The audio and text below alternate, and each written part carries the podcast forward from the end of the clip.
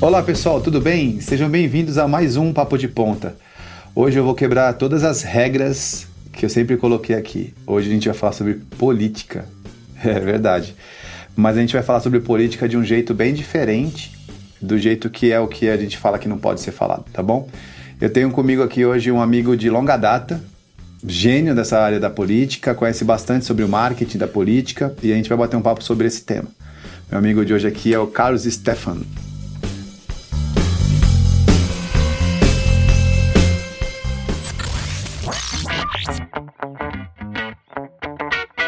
Você está ouvindo Papo de Ponta.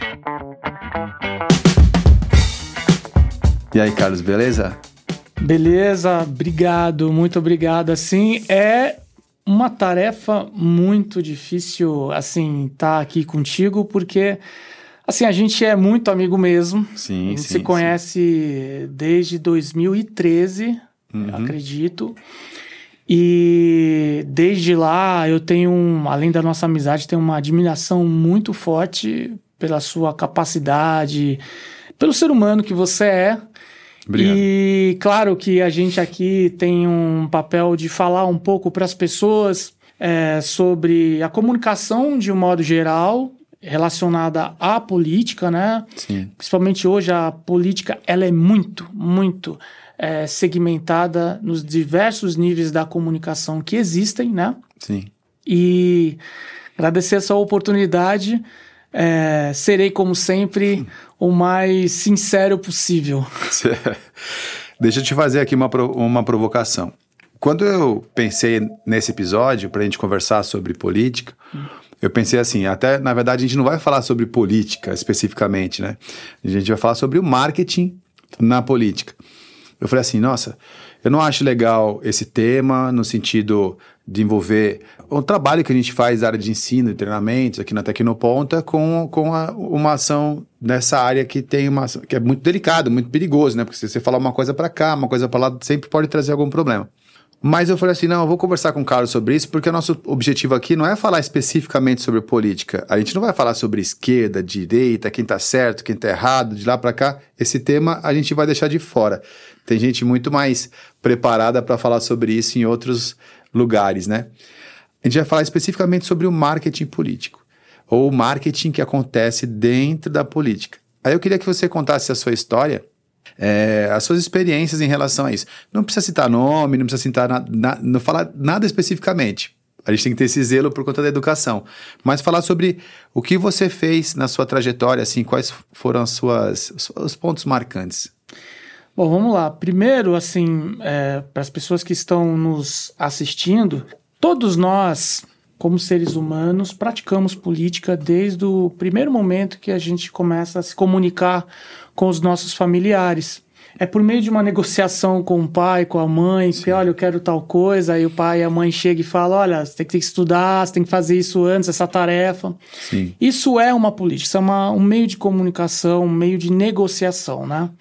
É claro que hoje no Brasil é, a política se tornou esse tema muito mais é, popular do que propriamente o futebol e outras que eram há, há um tempo atrás, é, por conta dessa interação, não só por parte da população, mas por parte da mídia, em cobrir todos os eventos, né? A questão dos lados, que é algo que a gente não vai abordar, na verdade é uma necessidade que o ser humano precisa ter, né? Certo. O ter um lado, na verdade, é, é ter uma personalidade. Sim, sim. Nada mais justo. E a política é, sem dúvida nenhuma, a ferramenta mais nobre para isso. Né? Você pode ter diversas é, questões com relação a um ou outro político, mas é, é por meio do diálogo, é por meio da conversa, é, do ato de se argumentar que você consegue convencer e converger numa solução adequada. Com relação à minha parte de estar na política, ela se deu por um acidente, pode-se dizer Certo. assim, né? Eu sou uma pessoa que sempre fui da comunicação, eu comecei muito cedo, aos nove anos, fazendo é, propaganda para televisão, enfim, é, era uma linguagem, era uma conotação, terminologia utilizada antigamente, garoto propaganda, né? Sim, sim, sim. E, bom, com nove anos já fazia muitas propagandas e já tinha assinado meu primeiro contrato com a extinta Rede Manchete. É, na época, o diretor era o Jaimão Jardim e o seu, se não me engano, assessor, ou que trabalhava com ele, era o cantor Almir Sater. Nós assinamos o contrato, mas acidentalmente a manchete faliu cerca de meses depois ou um ano depois. E então nós tínhamos até inclusive um piloto para ser veiculado. Por conta desse, desse, dessa questão, eu tive que. Foi pedido para o juizado de menores para que eu pudesse retirar minha carteira de trabalho. Que legal é, para que eu pudesse fazer, assinar o contrato, né? Não foi feito por intermediação, apesar de eu ter sempre ter sido agenciado, né, como garoto propaganda, mas nesse, nesse assunto relacionado à televisão, não. Bom, não deu certo ali, mas por meio da, da propaganda eu tive que é, aprender a dançar. É, tinha um musical que eu tinha feito um teste, fui aprender a dançar, fazer dança clássica mesmo. E estando na, nessa, nesse momento eu, eu acabei ganhando uma bolsa de estudos para o balé clássico para estudar em Havana, em Cuba. Foi cedido pela Escola Nacional de Balé de Cuba. A diretora da época era Ramona de Sabelo, me recordo muito bem o nome dela. Fui para Cuba estudar e no meio disso, no meio desse tempo todo, eu ganhei uma outra bolsa de estudos para, estou resumindo um pouco, né? Sim, sim, sim. Para ficar muito extenso, uh, para a escola de ballet da Ópera de Viena. Então ali eu fiquei mais tempo, fiquei mais de cinco anos vivendo na Áustria. Quer dizer, você ficou, na, você ficou em Cuba, você ficou na Áustria. Não, são dois extremos. A gente, dois, é, se a gente comparar a questão é, política, então é, bem, é, extremo, bem extremo. Bem, bem extremo. E lá eu comecei a ter outras percepções, como por exemplo, o trabalho com a música. Então eu comecei na TV, fui para o teatro, fui para a dança, comecei a trabalhar um pouco com a música. É, me formei na Áustria, é, trabalhei um pouco e, e regressei para o Brasil. E já na questão da produção. Sempre nessa parte da, da, da, da arte. Da arte, né? sempre, sempre, já sempre na, na produção, arte. produzindo. Bom, eu fiquei. Eu, eu sou natural de São Vicente mesmo, né? Litoral paulista. Durante o meu regresso, eu estava trabalhando em São Paulo. E aí fiquei um Você é tempo. Você é Calunga? Eu sou Calunga. Que legal. E aí eu fiquei morando um período em São Vicente. E aí eu conheci a minha esposa atual, né? Que é a Carol, que você conhece, todos sim, nós somos sim, amigos. Sim. E ela é do Paraná, morando em São Vicente. Sim. E o irmão dela, como eu conheci a Carol, né? Eu conheci a Carol por meio do, do Samuel, que era guitarrista, ou seja, música e tal. Sim, sim. E aí ela tinha um estúdio. Você, você era vocalista? Era vocalista? Você teve uma não, banda? Na época, você eu, chegou a ter uma banda? É, eu não cheguei, eu cheguei sim. Mas, mas é, é, a questão do Samuel, ele era um professor meu. Ah, tá. Né? Mas você na música, você tocou, cantou? Sim, eu era cantor, era vocalista, ah, né? Certo. Mas eu precisava aprender um instrumento para enfim, era sim, algo sim. típico de quem trabalha com música. Claro. E aí conheci a Carol, que tinha um estúdio, um estúdio de ensaio. A Carol tinha um estúdio de ensaio? Tinha um estúdio de ensaio, é. Que legal. Só que aí ficou aquela coisa tal, e eu fiquei. Fui ficando. Qual era o nome do estúdio dela? Ah, era Electra o nome do estúdio. Onde era o estúdio? Ah, era em São Vicente mesmo. Não sei se precisar onde ficava, mas. Sim. Sabe o que eu estou perguntando isso para você? Porque eu também tocava na minha juventude, né? Isso. E eu ensaiava num estúdio chamado RMX em São Vicente. Ah, do. Do Rubinho. Do Rubinho, que trabalhou na, na, na, na, TV Tribuna também. É. Eu ensaiava no estúdio do, do, RMX e tinha um estúdio também que era ali na, na, na, na. Como que era o nome daquela da rua? Em São Vicente, que era bem a Rua da Matriz, que ia lá pra dentro da. até a pista ali. Caramba, eu esqueci o nome daquela rua. Era, acho que era Zoom o nome do estúdio. Sim, eu me Como lembro. Como é o nome daquela rua, você é, lembra? É, seu estúdio é isso mesmo, tá certo. Não, o Rubinho, só não o é. assunto, mas o, é, é, assim, o Rubinho é um dos melhores editores de áudio que eu já vi, já vi muitos. Que legal. Ele era um excelente editor de áudio. Excelente. Ele... Bom, mas enfim, como é, eu. Mas aí você. Só Carol, você conheceu a Carol no estúdio dela? Conheci a Carol e fui ficando, tá? Beleza. Aí mudou totalmente a minha realidade, porque eu não tinha completamente nenhum horizonte de sobrevivência ali profissionalmente, a cultura, não, não daria esse sustento para mim. Para não ficar parado, eu comecei a dar aulas de canto, aulas de teatro, enfim, é, em comunidades carentes de forma gratuita. Que então, legal. eu ia no Morro do Sabó. Tipo assim, não tinha um trabalho e tal, mas já estava formado, já tinha trabalhado muito, TV e tal, mas Sim. fiquei um tempo parado e eu falei assim, ó, eu não vou ficar, vou ter, pelo menos ceder o conhecimento que eu tenho. Então, fiz isso durante talvez um ano, fiquei paralisado mesmo. Ah, até que eu comecei a trabalhar em uns projetos sociais, que era o que tinha surgido ali, como professor de teatro mesmo. E aí surgiu uma oportunidade de um evento que tinha, acho que de uma semana cultural em São Vicente, e alguém pediu lá o hino nacional na versão rock. aí eu fui lá e elaborei lá uma versão de heavy metal. Que rock, né? Vamos fazer heavy metal logo.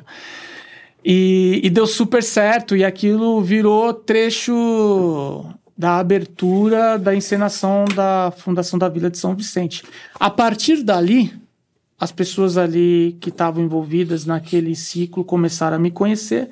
Aí eu já fui para roteiro, direção e tal. Aí foi uma escalada muito rápida. Você foi puxado para a área da campanha política. Não, para Não? escalada da tipo, Da cultura da da cidade. Da cultura e tal. Ah, tá. E surgiu uma oportunidade de fazer uma campanha por conta desse meu conhecimento com a comunicação Sim. na arte, seja nas linhas dos textos e tal. Sim. E aí comecei a fazer minha primeira campanha, isso já há um bom tempo, e aí não parei mais.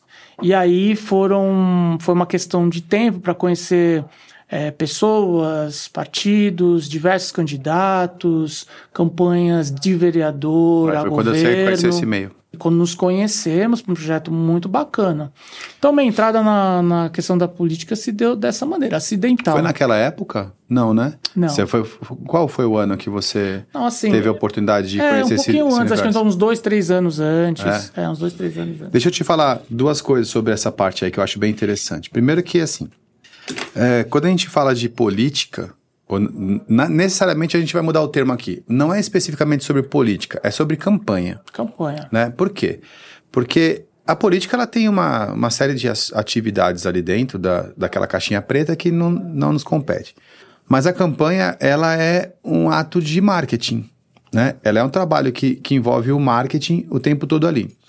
Por que nós nos conhecemos dentro de uma campanha ali? Porque eu sempre trabalhei com tecnologia. E olha que interessante, eu na área de tecnologia é muito legal o, o meu mundo, que é o mundo do full stack, mundo de desenvolvimento de soluções para web, que a cada ano que passa, mais um assunto vem para a web. Então, por exemplo, quando eu comecei há 20 anos atrás, basicamente a web ela era para, para tra- transformar jornais em portais. E aí tinha aquela guerrinha ali, né? Ah, o portal, o jornal, que nunca vai acabar, que é a web, não sei o quê, tinha aquela estrutura. Mas aí, com o tempo, todos os grandes jornais viraram grandes portais. E eu venho dessa época. Depois começaram as empresas de comércio vir e começar a criar os e-commerce. Então, como é, ah, não, mas isso aqui não dá para vender pela internet, isso aqui dá para não vender. Pra... Sempre veio essa discussão sobre a venda pela internet. Aí foi o e-commerce. Depois as empresas de serviço, e cada, cada ano que passa, mais elementos vão vindo para dentro da tecnologia. E eu vivi todos eles. Até que, antes mesmo da pandemia, né, na época da eleição do Obama lá nos Estados Unidos, a internet ficou muito relevante na área da política. Então, toda essa área eh, de campanha eleitoral acabou migrando para a internet. E, naturalmente, a, a- minha empresa, que ela, ela tem um, um nome já respeitado nessa área de desenvolvimento web, ela foi consultada sobre as tecnologias que poderiam ser usadas nas campanhas eleitorais. Foi quando eu conheci você. Eu confesso que eu tinha um certo preconceito. Assim, ah, não gosto de trabalhar para esse tipo de coisa. Mas quando eu fui conhecendo, eu pensei assim, cara, pensei não, né? Eu aprendi. Primeiro, mais do que 5 mil municípios no Brasil. Cada município, a cada quatro anos, tem uma, uma eleição. Em cada município tem pelo menos uns três candidatos a prefeito e pelo menos, sei lá, uns 100 candidatos a vereadores. Isso, peque- município pequeno. E muito dinheiro público vai para a área, pra, vai para executar essa festa da democracia que é a eleição. E aí, no caso, esse dinheiro tem que, vai circular. É uma indústria de muita oportunidade, né, Carlos? Para poder quem trabalha nessa área de marketing, de tecnologia, prestar serviço para esse momento, porque é um dinheiro que está à disposição, vem, é um dinheiro público que acontece. Vai, vamos, vamos lá. O Natal é sempre 25 de dezembro, todo, todo comerciante se prepara para o Natal. Quem trabalha com tecnologia hoje e marketing precisa considerar esse, esse evento que é, que é a eleição né, de dois, dois anos. Precisa, mas eu, é, assim, até pela minha profissão, que é a comunicação, eu não posso me. Eu não posso deixar de, de passar para as pessoas que estão ouvindo a gente.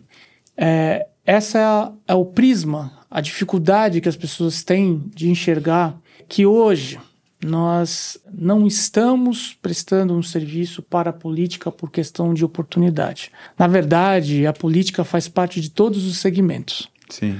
Então, quando a gente fala política, a gente parece que segmenta, mas para a gente, mas não é. A história do trabalho para a política, ela começa, primeiro que a política, durante um bom tempo, ela só era discutida pelos políticos e pelos segmentos sociais muitas vezes os sindicatos, essas áreas que e os acadêmicos. Sim. Era ali que era falado sobre política. Se você reparar hoje, a política ela é falada por todo mundo. Ela é falada pelos esportistas, ela é falada pelas pessoas de todos os tipos de segmento, pelas pessoas da saúde. E são pessoas que têm uma alta relevância nas suas opiniões, porque Sim. a construção dessa de atender toda a sociedade passa por todos os segmentos. Obviamente, todos os segmentos acabam trabalhando em conjunto com a política. Sim. Então não é só uma oportunidade, uma questão para a área do marketing e da tecnologia. Eu vou falar algo que eu ouvi em 2012, quando foi ofertado um trabalho de monitoramento de redes sociais, no sentido de conseguir enxergar quais eram os principais focos de opiniões de algumas correntes políticas numa cidade, para que aquelas informações fossem utilizadas em prol de um candidato. O coordenador dessa campanha falou para mim assim: olha, a internet, nós estamos falando mais ou menos da época entre 2012 e 2013. Sim a internet é algo para um desocupado. desocupado. Quem vai, acha que vai pela internet e vai decidir alguma coisa? Eu tenho certeza que é pensado totalmente diferente. Sim. É uma necessidade a internet, a questão do celular, a forma como se comunica. É um mercado que, falando em termos de mercado mesmo, é um mercado que está em falta. Inclusive, Sim. assim, tem uma alta demanda, pouca gente fazendo, inclusive da maneira correta. Sim, sim. Né? Há de se entender que hoje nós temos uma responsabilidade na área de comunicação de transmitir uma mensagem correta, né? Sensata, sim, sim, né? Sim. E não é isso que a gente vê muitas vezes. A gente vê, são pessoas assim, aprenderam a mexer no celular e se comunicando. E em parte na, no que se fala da questão da campanha também. Há toda uma justificativa para se ter uma campanha legal, inclusive. Começa desde o do princípio, Emerson, quando o candidato, a pessoa quer ser candidato, né? O que, que ela vai basicamente imaginar para ser um candidato? A escolha do partido, que envolve a questão da sua ideologia, uma questão pessoal, eu só estou querendo. Sim, não, sim, não vou, eu... eu... não vou entrar nisso, eu só estou querendo explicar sim. que é, para que hoje a gente tenha esse cenário de muita gente participando, sim. é porque a gente tem uma faixa muito pequena de pessoas que têm esse conhecimento. Mas a gente vai entrar nesse assunto. Você está ouvindo Papo de Ponta. Deixa, deixa, só, deixa só explicar para você, é porque você falou, é que você já está entrando num assunto que é muito rico, e eu, e eu tenho um assunto que você passou que também é rico, e eu queria só dar mais uma explorada nele. Tá. Que é o seguinte, você falou assim, que lá em 2013 e tal, você contou uma história de que uma pessoa específica disse que a internet era, era coisa para desocupado. Por que eu ri na hora que você falou isso? Porque assim, qual a leitura que eu fiz na hora que você fez, que você falou isso? É que estava chegando. A internet é, é, é, como se fosse água subindo aqui, ó, entendeu? E estava chegando no pescoço da área, da, área da, do, da, da, política, na área da campanha eleitoral, enfim. E as pessoas estavam começando a se incomodar com ela chegando e não estavam percebendo. Por que, que eu estou falando isso? Porque eu vi isso acontecendo em todos os, os, os segmentos que eu atuei. Então, por exemplo, Quando ela começou lá em 98, vai, quando eu comecei, eu entrei na internet em 98. Em 97 eu desenvolvi meu primeiro site. Em 98 eu criei o primeiro curso de web da Tecnoponta e fundei o Backsite. Em 99 eu fundei o Backsite. 97 eu entrei. 98 eu montei o curso Tecnoponta. 99 eu fundei o Backsite. Um jovem de 24 anos de idade montar uma empresa que era um portal de notícias para brigar com os para brigar com jornais da Globo, Estadão, Folha, era é inimaginável. Só que aquele, aquele segmento percebeu isso acontecendo. E isso aí, foi, a água estava chegando para eles. O que eu escutei de a internet é coisa de criança, videogame, nessa ocasião, quando eu tinha 20 e poucos anos de idade, foi ali o tempo todo. Quando chegou no comércio, e assim, pessoas que, me, que gostavam de mim, no comerciantes, não, isso aí não, internet não, não vai dar, que negócio é aqui, ó, comprar o arroz vender, ou então comprar o, a, o negócio vender. Também ali ninguém escutava aquele negócio. Eu percebo que a água foi subindo, subindo, subindo, subindo. Então, quando, ela, quando você fala sobre isso, é, eu, na minha cabeça passou um filme porque eu vi isso sendo falado em outros setores. O que acontece é que a internet ela democratiza a oportunidade. Eu sempre vou usar o termo oportunidade porque eu sou empreendedor, então eu falo sobre oportunidade o tempo todo. Ela democratiza. Então, quando eu, jovem de 23 anos de idade, pude colocar o primeiro site no ar, que era o Backsite, que era um guia de ruas, naquela época 14, hoje 20, eram 14 polegadas que eu podia brigar com o Google se eu quisesse. E isso é muito legal. Então, o que a internet faz é colocar qualquer pessoa no pé de igualdade para discutir. Aí a gente entra no teu assunto, que é a internet hoje permite que qualquer pessoa possa se posicionar Exato. politicamente. Por isso que a gente chega nesse gancho. É que eu vi isso acontecendo. É como se eu conseguisse entender o que vai acontecer na área da democracia, porque eu já vi acontecendo na área do conteúdo, já vi isso acontecendo na área do comércio eletrônico, já vi acontecendo isso na área da, da, do ensino digital, que é o que a gente faz na Tecnoponta hoje. Uhum. Por exemplo, a gente está aqui num podcast da Tecnoponta, nós temos os nossos estúdios e a gente já está treinando gente do Brasil inteiro, porque a internet proporciona isso para gente. E agora, chegando na democracia, Cara, essa revolução, ela não tem volta. Ela só tem ida. Exato. Aí é onde começa. Eu gostaria de falar assim, já, nós já conversamos sobre isso e eu queria falar sobre esse tema agora. A democratização que a internet traz para todos os assuntos agora chegou na área da democracia.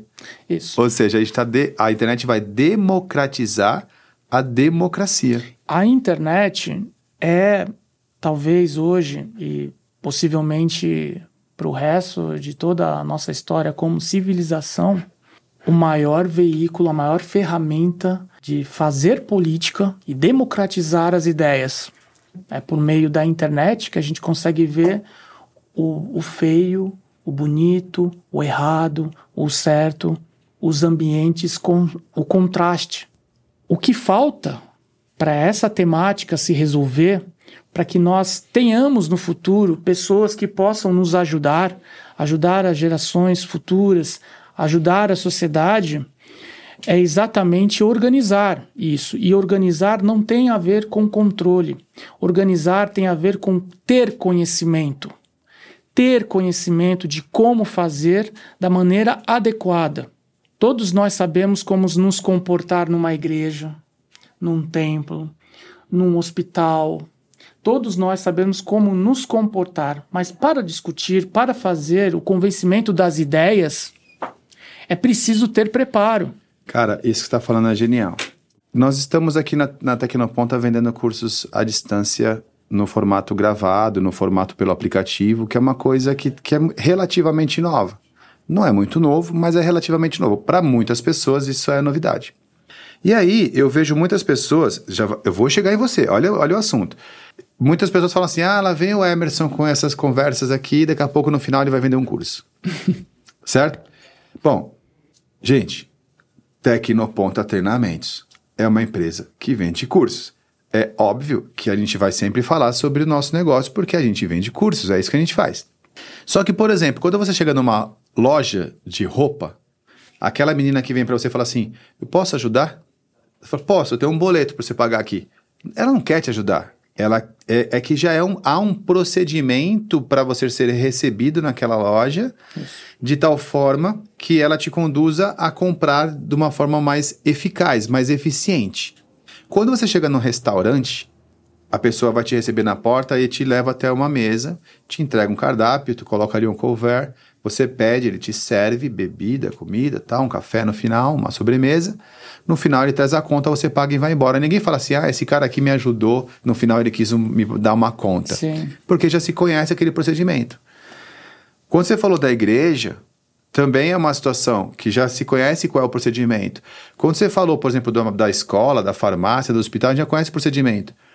Cara, eu tenho muita curiosidade para saber quais são os procedimentos. Por exemplo, vai, hoje aqui, a gente está conversando, eu tenho certeza que muita gente vai escutar a gente.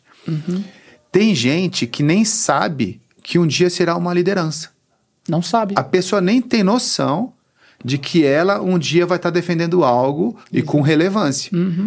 Mas ninguém sabe qual é o procedimento, o caminho que leva da pessoa a ter o insight de que ela pode ser um líder, até o momento em que de fato ela consiga. Porque a pessoa fala assim: ah, é fácil, só, só se candidatar, chegar lá e se eleger, fazer uma campanha e se eleger. Cara, eu queria que você, que você falasse um pouco sobre esse procedimento, assim, ó. Como é que as pessoas que de repente, se ela entender que ela pode ser um- uma, uma liderança, que ela pode ser alguém que seja elegível, como é que ela, que ela percorre? Existe na faculdade de direito lá que explica os meios jurídicos para isso acontecer. Existe de repente na história como funciona a parte política para acontecer. Eu quero saber é o bastidor ali, sabe? Assim, como é que como é que acontece na prática? Como é que uma pessoa se torna um político quando ela não é um político?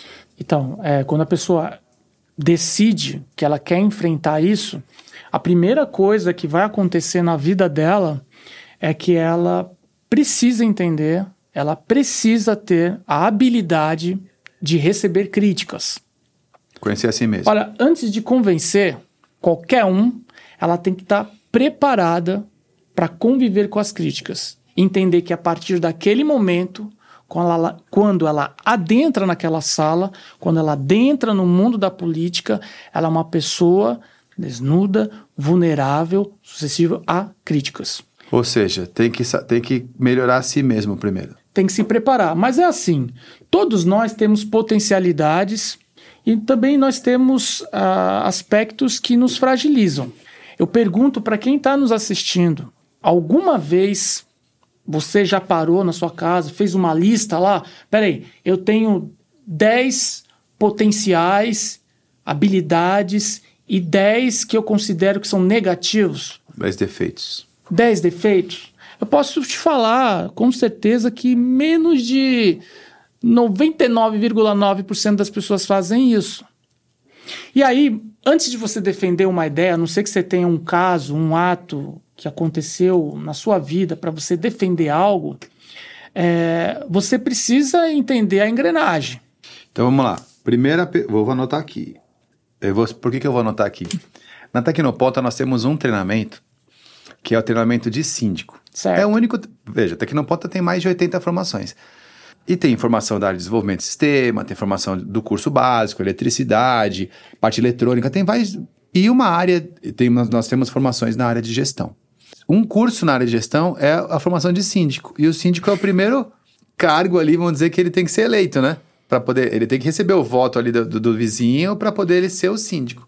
Aí, é, então a minha cabeça sempre quando, quando você começa a contar, eu já fico tentando montar uma sequência de como seria para de repente montar uma formação nesse, nesse sentido. Primeiro é a pessoa saber sobre ela mesma. A pessoa precisa primeiro entender como ela é como indivíduo.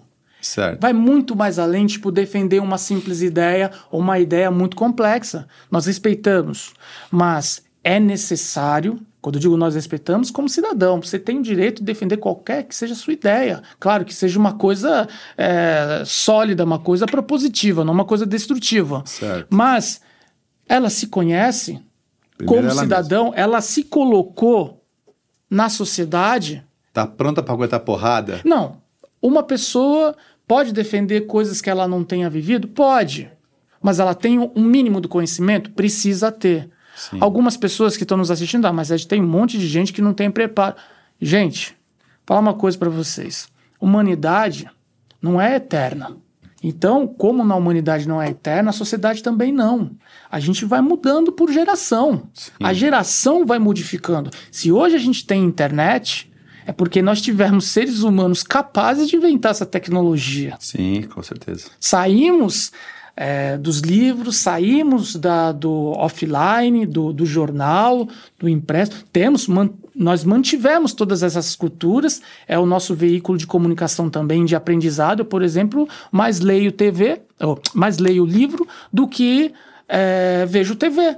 E eu faço materiais para televisão, roteirizo para televisão, faço produção para televisão, mas eu gosto de ler, Sim. ok? Mas a gente fez uma escalada, chegamos na internet. E hoje é comum você pegar um senhor, uma senhora com 70 anos, 80 anos, com o celular 24 horas, Hum. sendo informado. As novelas perderam espaço para as mídias sociais. Então, a pessoa se conhecendo, esse é o primeiro estágio. Quais são os meus defeitos? Quais são as, as minhas habilidades? Nós vamos para o segundo Passo ponto. dois. O passo dois, eu me decidi que eu quero ser candidato. Ok. Qual é o objetivo? Você tem o objetivo central? O que você defende? Está convicto disso? Então, é a definição das suas, É a bandeira. das suas bandeiras. Isso, da sua bandeira. Quando você define tudo isso, você já faz um apanhado do que, que você precisa. Você precisa ter um lado. É humanamente impossível uma pessoa ficar no centro e não ter uma ideia nem direita nem esquerda.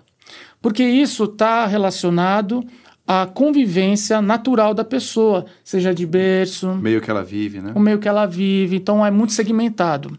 Mas vamos supor que essa pessoa ela esteja num nível que ela, olha, eu quero aprender com todos, não quero ser nenhum dos dois, mas eu quero ser o correto. Ainda assim, ela vai ter que aceitar Ela vai ideias pro grupo dos que não querem ter lado. Sim. Também é um lado. que também é um lado. Sim. E ela também vai ter que aceitar uma ideia e conviver com uma ideia que é de algum lado, dos lados. Sim, né? sim, então, sim.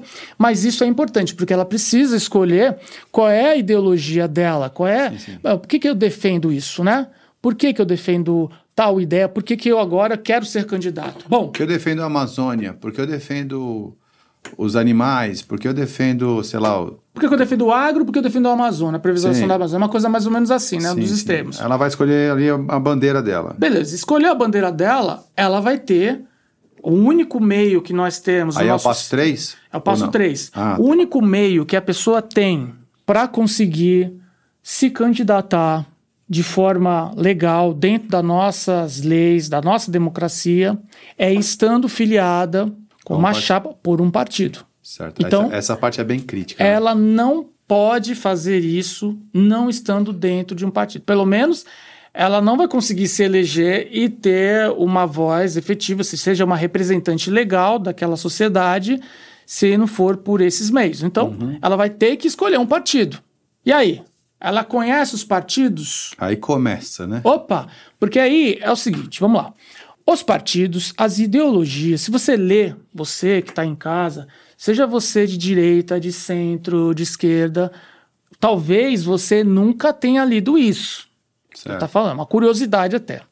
Mas se você lê todas as ideologias, você vai ver que sempre tem uma coisa ruim, até para aquelas que você defende. Mas elas são maravilhosas, elas resolvem o mundo. No papel, né? O papel aceita tudo, mas foi construído exatamente para se resolver, para se discutir. Sim. Isso daí é uma coisa que a gente não tem como negar. Na prática, eu costumo dizer que é o seguinte: como no nosso segmento da nossa vida, em casa, não vou nem falar dos trabalhos, outros segmentos, vou falar em casa, na família. Você sempre tem alguém que tem algum problema, que fez alguma coisa de errado tal. Isso é na vida. Isso daí até num navio pesqueiro, em alto mar, que não tem nada a ver com o que está lá vai ter alguma coisa que vai acontecer. Então, o partido ele acaba sendo uma vitrine de tudo aquilo que a gente conhece, que é mais de ruim, porque quando você decide entrar na política, quando você decide adentrar naquela porta e está é, suscetível ao erro, a ficar próximo das pessoas, do, do olhar crítico das pessoas, você é o alvo. Você Ah. ali tem a responsabilidade. Se coloca. Eu tenho, eu sofro bastante com, por exemplo, vai. Para entrar na, na internet representando a Tecnoponta, como eu faço com o próprio Papo de Ponta. Aliás, eu vou reforçar isso que a gente não conversou.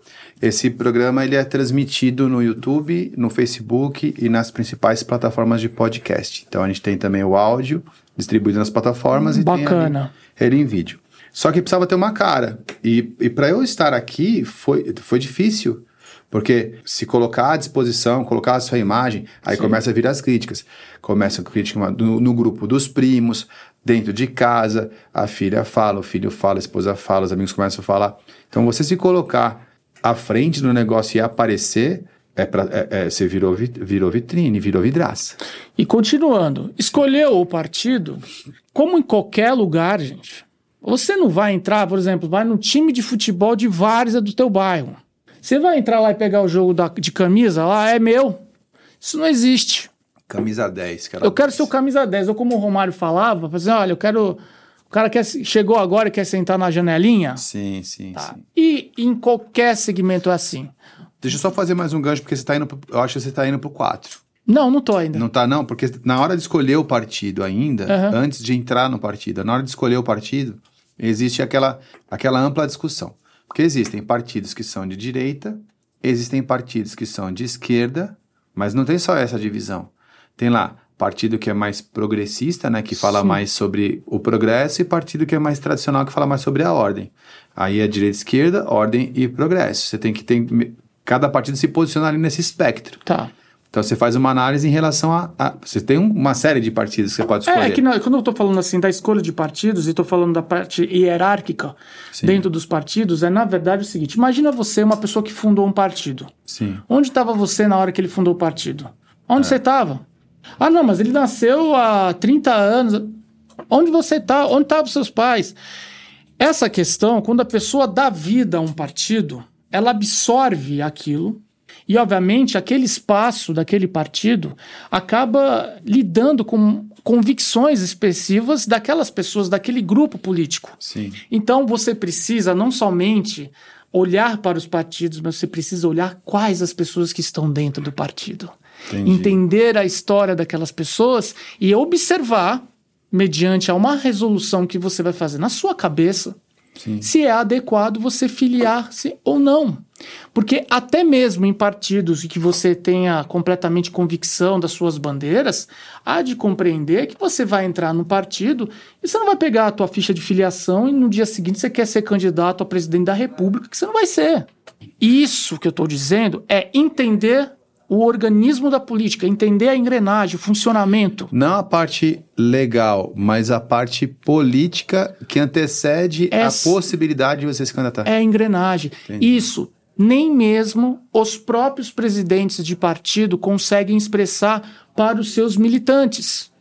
Em muitos partidos existe, sabe o que? Fundação. Fundação para se discutir cultura, para discutir a história do Brasil, para discutir o próprio valor, os valores que eles defendem, mas nenhum deles discute a questão da hierarquia dentro dos partidos, que independente de lado, precisa ter. A hierarquia é necessária, por quê? Escolhi o partido dos operários que gostam de falar de internet. A hierarquia. Aí lá dentro tem É. uma hierarquia. E dentro da hierarquia tem conselho, tem uma série de coisas, mas a decisão é um- única e essa decisão não pode ter dois tipos de decisões. Por isso que a, a hierarquia é necessária. Você não tem duas decisões, você não tem dois comandos, você tem um comando. Para a pessoa que se decidiu que quer ser candidato, que fez uma autoanálise e escolheu Partido. o partido, se ela sabe como funciona essa regra, ela vai estar muito mais preparada para ir para o quarto ponto.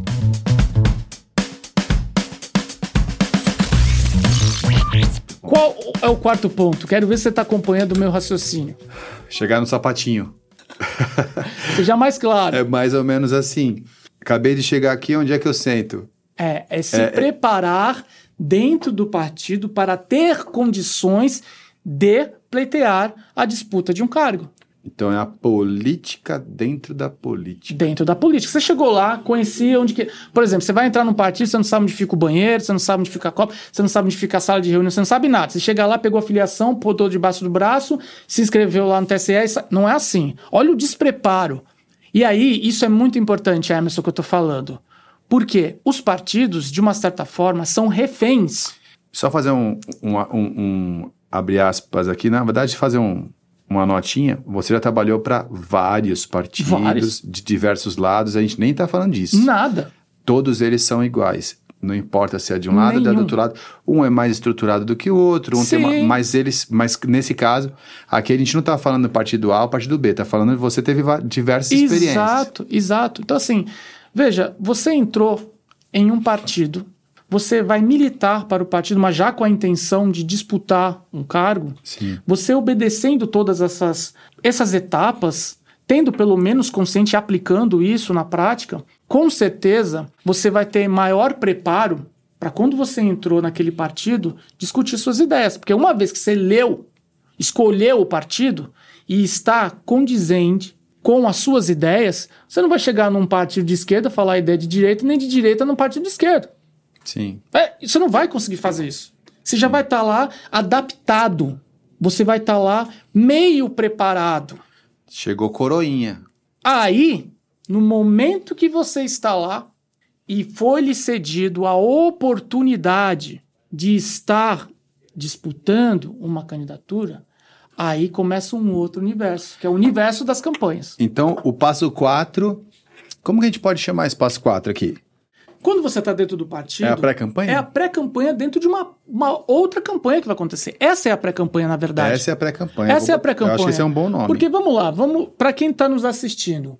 É, numa disputa de prefeitos aí das suas cidades, né? Existe sim partidos que de repente é, escolham só um candidato, mas acredite, isso acontece por falta de concorrência e disputa dentro do partido. Porque a nível de um, um partido, por exemplo, nós estamos aqui na capital de São Paulo. Peguem um grande partido aqui. Eles não vão escolher um candidato simplesmente porque eles fizeram uma pesquisa. Não, não, não. Eles vão pegar. Primeiro, obviamente, existe casos que o cara que já tem voto, o cara já tem um, um eleitorado, né? Sim. Um capital político, a gente chama. Mas normalmente se tem o quê? As disputas internas partidárias. Que essa é a pré-campanha. Meus amigos, vocês acham que isso é feito no baralho, na, no, no, num 2 ou 1? Um?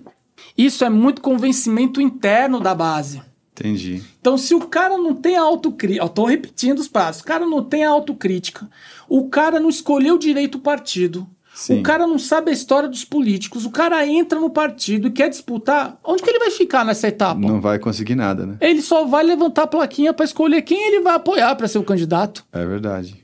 Ele vai ficar trabalhando, vai trabalhar para um candidato, mas ele não vai conseguir ser. Ele nunca vai colocar as ideias dele, as defesas dele. Ele vai se realizar como um pai se realiza pelo próprio filho. Sim. Mas não passa disso. Entendi. Então é necessário que ele tenha estrutura para convencer a base interna. Isso não é movimento conspiratório. Não, é nas tá. reuniões, nas atividades que os partidos fazem. Os partidos têm uma vida muito ativa, normalmente. Eles fazem as suas conferências. No- a nível estadual, nacional, não fazem isso? Sim, sim. Tem aí as propagandas partidárias com relação ao que eles defendem. Todos os partidos têm isso. Estamos falando no campo democrático Claro. da claro. discussão. É, aqui, aqui a gente não vai discutir nunca lado. Aqui a gente está falando sobre, Estamos falando- sobre processo. O cara chegou, tá dentro do partido, ele tem que criar uma vida, ele tem que agora condicionar a vida dele. Viabilizar. Ele tem que condicionar a biografia dele dentro do partido. Ele tem que ser reconhecido dentro do partido. Quanto tempo demora para acontecer isso, Carlos? Depende de você. Sim, então essa aqui a gente chamou aqui de pré-campanha. É a o- pré-campanha. É, é o que acontece antes.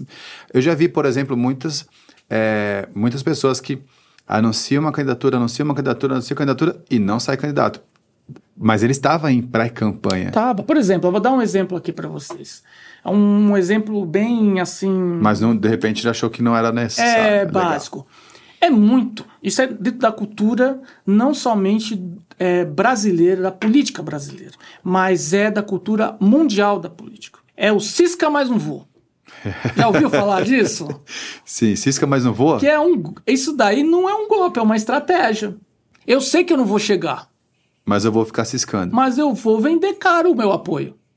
Entendi. Não é isso? Sim, sim. Até isso é um preparo. É uma pré-campanha. Até isso é uma pré-campanha. Isso daí, gente, é- aí é um, um segmento. É uma coisa que não tem mais relação com, com a comunicação. É mais político mesmo, né? É totalmente Claro, político. O tá, cara aí é teve a habilidade de entender dentro da Aqui pra, estratégia pra dele. gente, pra gente que é aqui de fora, quando a gente vê lá a campanha que aparece a foto do cara, fala, ah, vote em mim, meu número é X, você imagina que ali começou. Não é ali que começou, né? Ali ele já tá no nível, ele já tá indo, aqui, ele tá no nível 5. Emerson, num ecossistema que tem da política, você tem lá o líder, não estou falando é, dentro do partido, estou falando o líder, você tem um líder, Sim. e você tem um outro ecossistema que é, são os assessores. Sim. Desses assessores, nós temos um outro que são os. Os, Os cabos, os- os. Não, não, não, são os poderes, os poderes todos constituídos. Estamos falando dos poderes, tá? Ah, ok, ok, Os poderes constituídos. Em cada um desses trechos que, que eu estou falando, e aí você pode pensar no universo: um presidente da República, um vice, X senadores, X deputados, X governadores, X prefeitos, X vereadores. Só nisso, tirando o presidente e governadores, que já tem o seu vice, já tem suplência. Antes disso, tem o quê? Assessoria. Sim. Antes da assessoria tem o quê? Liderança. Para fazer com que aquele político se eleja. Olha sim. esse ecossistema. É Esse, gigantesco. esse ecossistema, ele é infinito. 5 mil, 5 mil munic... mais 5 mil municípios. Mas se comigo, você Cada vereador tem o seu. Vamos, vamos tentar deixar maior. Cada candidato, que nem chegou aqui, ó. Eu tô no- na pré-campanha. Cada pessoa que pensa em ser alguma coisa já tem o seu ecossistema. E aí, para você que não quer ser candidato, não tem interesse mínimo, mas você é relacionado, gosta de ajudar, pelo menos quer se tornar uma liderança, seja no seu bairro, não é nada. Se você não tiver conhecimento de como funcionam as regras, você está perdendo tempo. É. Você está perdendo tempo. Você vai gritar, gritar, gritar, gritar. E até mesmo você que quer ser, ou é um assessor, ou quer. Se não tem esse conhecimento, a diferença do valor que a pessoa. Eu não estou falando valor monetário, estou falando do valor do respeito, do valor da moral, de receber a sua informação. chegar- chegar Assim, ó, lá e- A sua opinião vale. É o conhecimento de todas essas etapas. É de conseguir observar poxa vida, aí indo um pouquinho mais na frente, não vou entrar ali, mas você vê um debate, você entende para onde está indo o rumo do debate? Você entende a intenção? Você entende com quem os candidatos estão falando? Às vezes você está vendo um debate e você tá, pô, essa informação não tá legal, pô, eu não concordo com isso. Mas será que não está sendo colocado um peso, uma medida, porque determinado segmento do seu candidato É como não é fute- comunicado totalmente? É como o futebol, né? Por exemplo, você gosta de futebol, você tende a jogar futebol. O cara gosta de política, tende a entender mais sobre aquele assunto. Não, mas assim, eu estou querendo dizer que tudo no campo da política, e quando digo no campo da política, essa- esse campo da política denso, que resolve realmente as coisas, ele é pensado, não é acidental.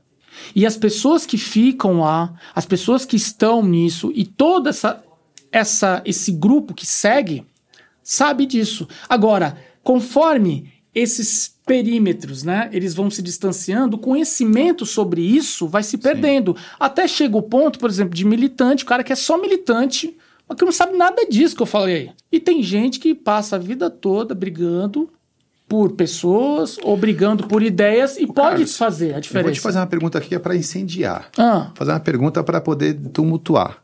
O militante, o assessor, ele sonha em ser candidato? o militante, o assessor, se ele sonha ser candidato, É.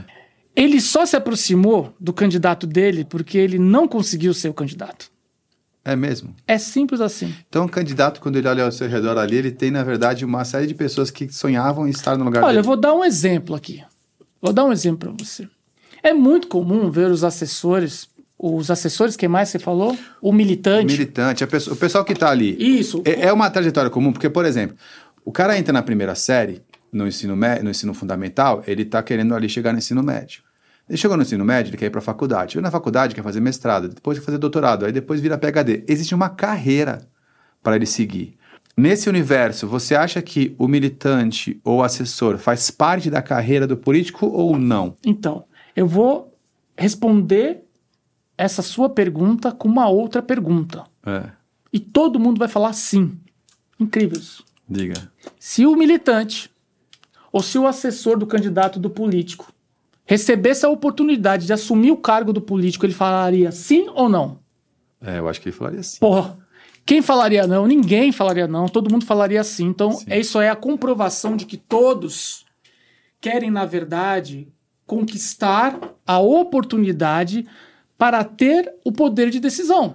Se colocar à disposição. Que aí é o, é o fato 5, que é o, o passo 5 é a campanha. E então aí, eu sigo a legenda. E é claro que, veja, nós já temos um número inchado de candidatos, temos o maior fundo partidário do planeta Terra, certeza, eu acredito nisso, que tende a crescer, e se faz necessário, porque isso é uma outra coisa que é importante as pessoas saberem. A questão das cotas, que são destinadas aos segmentos dentro da política da candidatura, elas se fazem muito necessárias, exatamente porque somente hoje o Brasil está tendo a condição de democratizar no sentido de colocar todas as ideias a campo para discutir. E a votação que vai resolver o negócio. Então, assim, é muito necessário.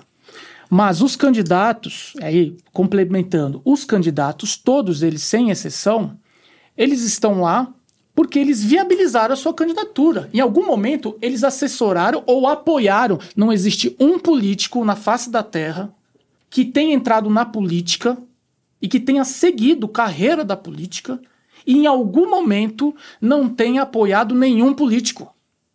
Isso é a prova de que o cara partiu de uma assessoria ou de um apoio, pelo menos, de uma militância, como você disse, para eles conseguir. O problema é que as pessoas ficam muito distantes dessa ideia, acham que é uma ideia muito inalcançável, acham que é uma ideia assim impossível de se fazer. E muitas vezes não é necessário se ter esse conhecimento para se tornar um candidato também, Emerson. Muitas vezes é preciso ter esse conhecimento para até ajudar o político, a pessoa que a pessoa assessora, Entendi. para ter conhecimento, porque o próprio político, quando ele está lá, ele está, por exemplo, um deputado, seja um prefeito, um governador, um senador, um senador, ele precisa ter uma assessoria e é muito complexo, porque os assessores são divididos é, em pastas, parte jurídica, uma parte mais de projetos, uma parte, enfim, mais social, mas muitos deles são colocados lá sem nenhum conhecimento da parte da engrenagem política, como funciona. Acabam se perdendo, acabam não concretizando toda a sua oportunidade. E muitas vezes, isso é claro, assim, é muitas vezes mesmo, eles acabam até prejudicando o serviço do parlamentar, ali, a- o mandato do parlamentar. Então não é Porque ele todo- não está preparado. porque não está preparado. Então não é 100% culpa do cara que chegou lá. Sim. Porque assim, não é possível. Pode ser a equipe que está despreparada. Isso. Deixa eu só retomar aqui, Carlos, o raciocínio, porque por conta do nosso tempo. Tá. Então eu tenho aqui, ó. Passo 1 um, é a pessoa tem que se conhecer. Passo 2, ela tem que escolher uma bandeira. Passo 3, ela precisa escolher um partido para ela entrar. Tá. Passo 4, ela faz a pré-campanha, que é aquilo que acontece dentro do partido para ela conseguir ou não uma legenda. Tá. Ela conseguiu a legenda. Passo 5, campanha. A campanha. Aí vem todo um processo dentro Aí da campanha. o processo Aí é a parte legal, a parte É. a- do marketing. É, o processo de, de, de campanha, ele vai muito mais além do que isso. O Certo. processo de campanha, ele, ele é muito mais intenso. Muita gente acha que campanha, ah, beleza, eu consegui tudo isso, aí passar por todas essas fases, eu vou ser candidato e acho que vai se resolver simplesmente nisso. Não, tem vários estágios. Hoje a gente tem uma organização muito mais é, necessária para se consolidar uma candidatura. Começa pela parte da viabilização dos partidos, Sim. depois da parte jurídica, depois da parte de todo o seu projeto. Qual é o seu projeto, meu amigo?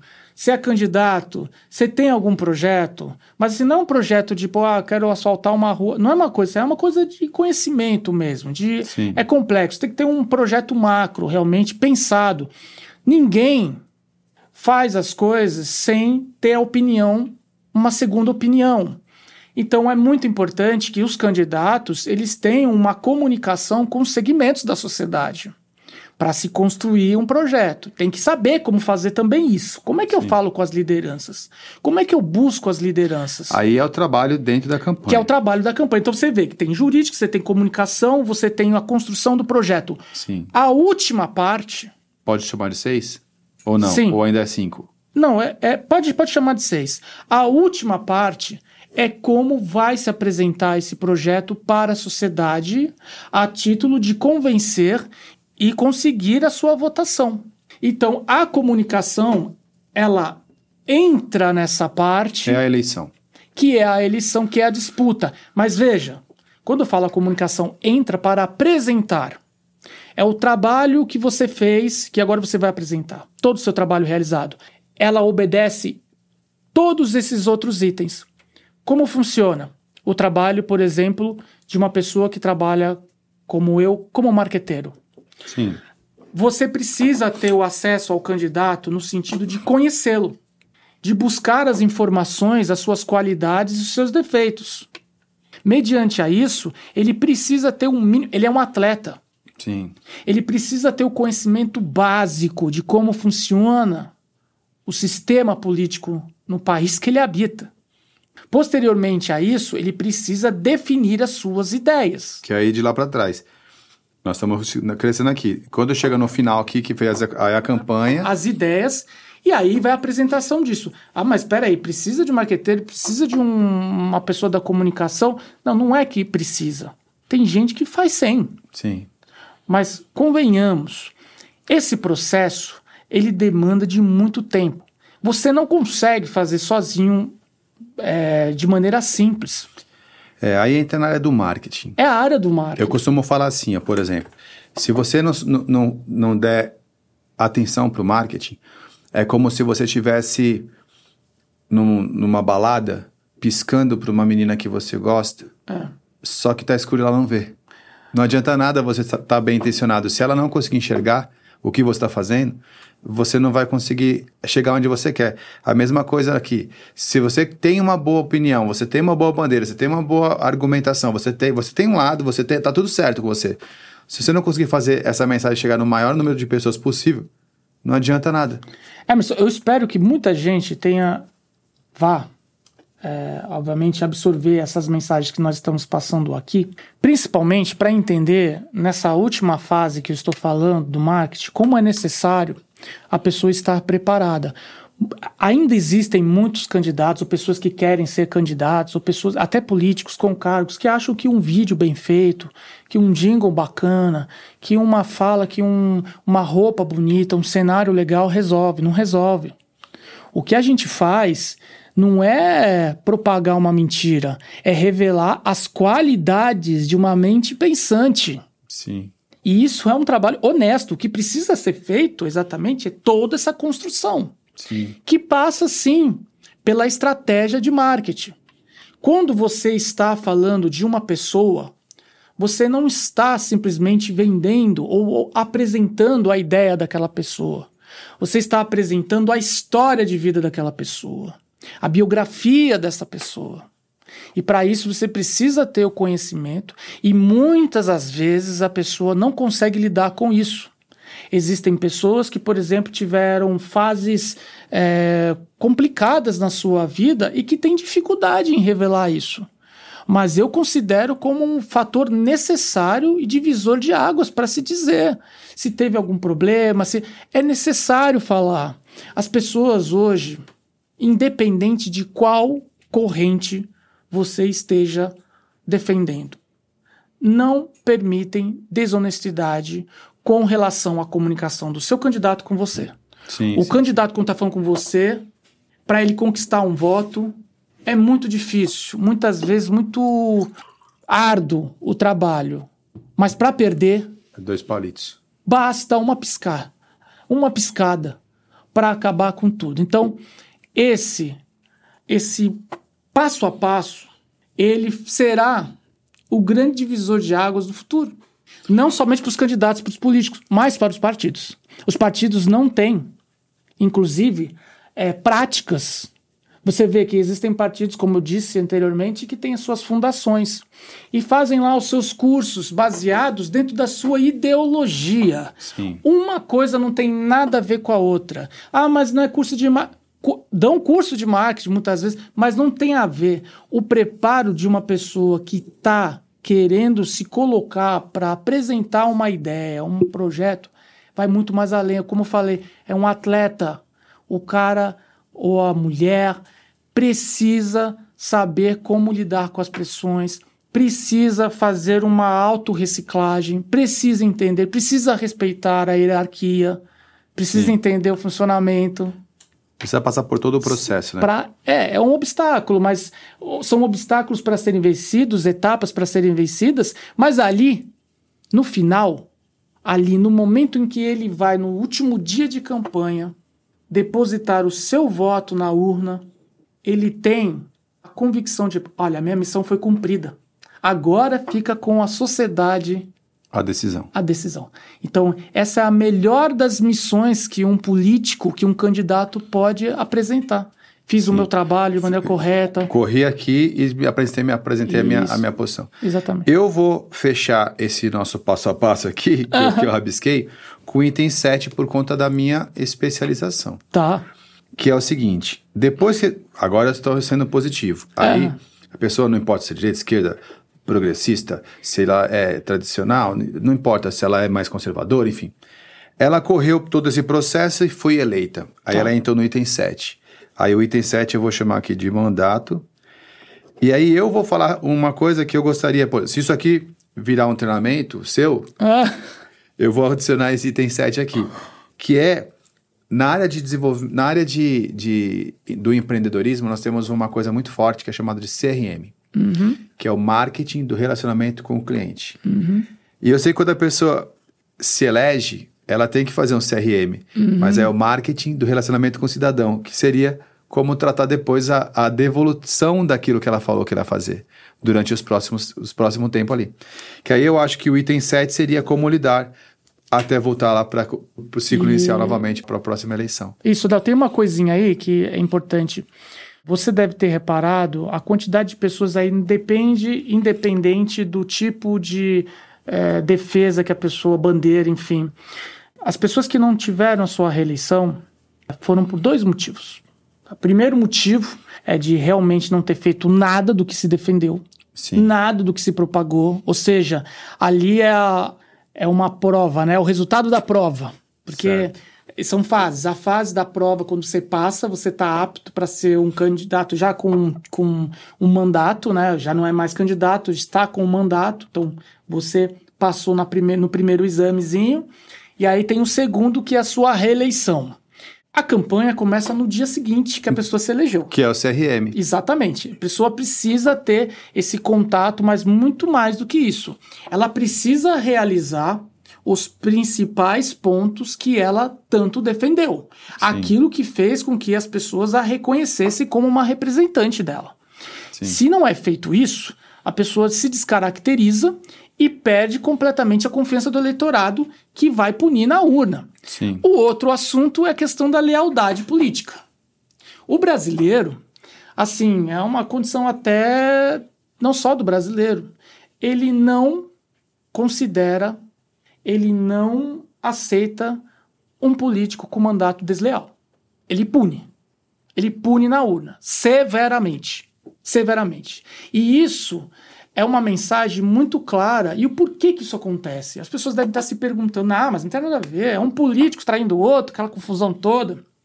A pessoa que é o eleitor daquele político, que viu a deslealdade em algum momento, ela não se imagina ele fazendo com um político, outro político. Ela se vê ele fazendo com ela. Sim, sim, sim. Então ela vai punir ele. sim, sim. Essa é a sacada. E os políticos muitas vezes não conseguem compreender isso. É, é a parte mais difícil. Você está ouvindo Papo de Ponta. Fizemos aqui um roteirinho aqui de sete passos que eu achei bem interessante para poder a gente ter uma roteiro feito depois do, do- da conversa. Nossa conversa aqui sempre é assim, né? Mais, mais espontânea. E eu, assim, agradeço muito a sua presença. Nosso tempo já deu aquela estourada maravilhosa. Eu gostei muito de ter esse bate-papo sobre, sobre esse assunto e falo para você, se você quiser realmente um dia transformar isso aqui num treinamento, pode contar com a gente que a gente te dá a base para você fazer isso. Olha, eu, assim, primeiro, assim, agradecer, Hermes, a gente se conhece, a gente bate conversa, papo, assim, tem uma amizade há muito tempo. É, sou suspeito, como disse no começo, para falar de você, é uma pessoa que eu tenho como parte da minha família mesmo, né? Muito obrigado. Você também. E assim, é claro que eu acho que já você fez um convite assim, eu acho que isso é mais do que necessário, Emerson, porque existem muitas pessoas é, que travaram os seus sonhos, travaram até as suas potencialidades, assim, os seus talentos, as suas habilidades, por não ter um conhecimento, conhecimento adequado. Isso também ajusta não somente a questão dos candidatos, das pessoas que querem entrar nisso, ou dos, dos políticos, mas também dos partidos. Os partidos, eles, é, como eu disse antes, eles não observam isso. Eles têm suas secretarias, têm tudo, mas eles não conseguem passar para os próprios militantes a necessidade de conhecer profundamente não só a hierarquia dentro do partido, mas todas essas etapas, entender. Então fica tipo meio que, olha, entra lá e, e não é por um, má intenção. É porque realmente a vida do partido ali tem a vida dela própria, mas tem que dar um apoio aos seus parlamentares, ao processo eleitoral, quando acontece, de dois em dois anos, acontece no Brasil, né? Sim, sim, sim. Porque a gente conta é, municipal e depois governo e federal, né? Sim, sim, sim. Então são dois e dois anos. Então é muito necessário. Eu topo essa, essa ideia. Eu não sei como a gente poderia fazer isso. A gente Bora. sabe como fazer, né? Você é o cara que manja. Não, bora, bora trabalhar. Vai ser divertido. Ó, aqui na Tecnoponta, a gente é apaixonado em criar formações. O nosso negócio realmente é verificar. Olha, tem uma demanda na sociedade que precisa de uma, de uma certa orientação, a gente cria essa, essa instrução. Eu tenho certeza que, como você disse, tem muita gente que de repente precisa ou tem vontade de, de, de, de entender mais sobre esse processo e seria bem legal conhecer com você. Mais uma vez eu agradeço a sua presença. E realmente, assim, eu já tô com vontade de começar a rabiscar aqui um roteiro, um conteúdo programático contigo, tá bom? Beleza, obrigado aí a todos. Valeu. Até mais. Gente, como eu falei, a gente ia falar de política sem falar de lado, né? Na verdade, aqui eu tô querendo trazer é mais conhecimento. Então, se você que está assistindo a gente um dia sonhou em ser ali alguém entrar para essa área, a gente vai aqui com o Carlos de repente criar alguma instrução que possa dar o mínimo de informação para você saber ali os, um passo a passo para entrar nesse universo, tá bom? Muito obrigado. Aquela história de sempre, né? Curte a gente, segue, ativa sininho, o básico para poder fazer esse conteúdo chegar ao número maior de pessoas possível, tá bom? Até mais, muito obrigado. Vamos em frente.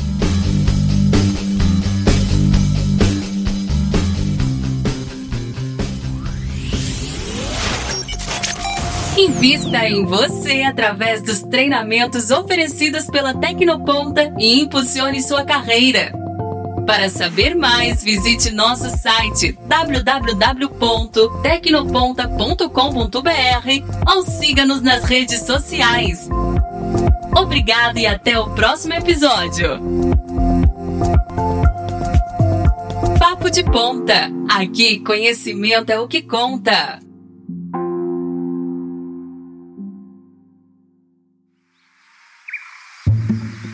Este episódio foi editado pela Nabecast.